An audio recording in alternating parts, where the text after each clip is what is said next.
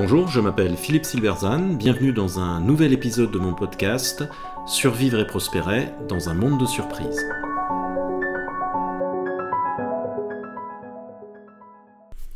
Le supplice des mille coupures ou comment l'innovation est tuée par ceux qui la défendent.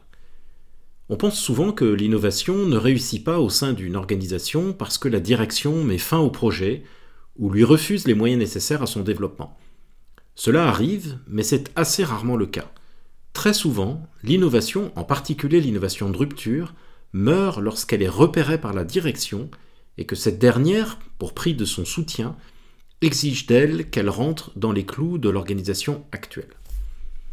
Le moment le plus dangereux pour une innovation de rupture, c'est lorsque la direction générale se rend compte de son existence et, pire encore, prend conscience de l'intérêt du projet.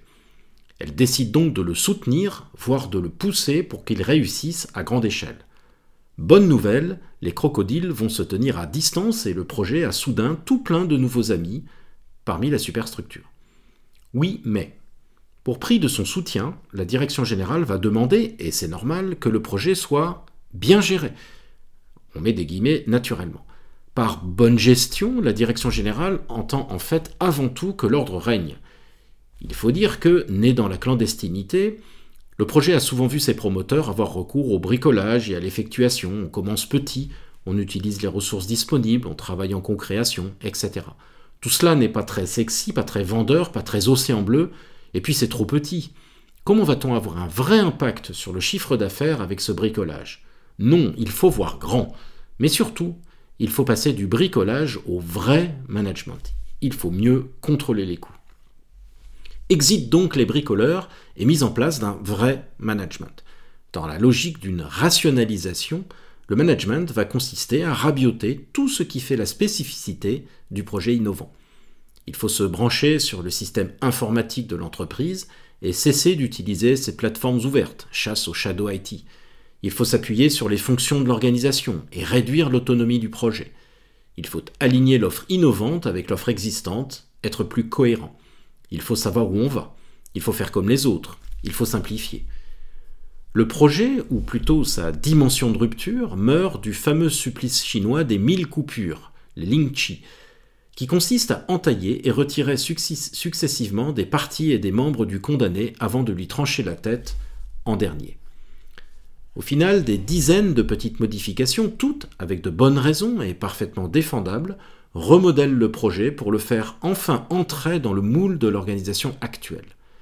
Mais ces modifications transforment le projet de rupture en un projet d'innovation continue, c'est-à-dire en une extension de la gamme actuelle. On fait la même chose en mieux. Ou plus spécifiquement du modèle d'affaires actuel, une dérive que j'ai appelée bourrage organisationnel dans un article précédent. Au lieu d'adapter l'organisation à l'innovation, on adapte l'innovation à l'organisation existante en essayant de la forcer dans le cadre, ce qui a nécessairement pour objet de la dénaturer. La difficulté pour l'innovateur dans cette logique de mille coupures est que la défense du projet nécessite une énergie considérable. Telles les vagues de la mer, la superstructure revient toujours à la charge, et à chaque attaque repoussée n'est qu'un répit gagné avant la prochaine attaque. Toutes les attaques ne peuvent être repoussées, et sur les mille attaques, certaines sont nécessairement couronnées de succès l'innovateur finit épuisé et est en général éjecté du système, sous une forme ou sous une autre. Pour reprendre la citation d'un document de Netflix, dans un tel système, je cite, les francs-tireurs s'épuisent à essayer d'innover. Merci de votre attention, vous pouvez retrouver cette chronique et bien d'autres sur mon blog www.philippe-silberzan.com. À bientôt.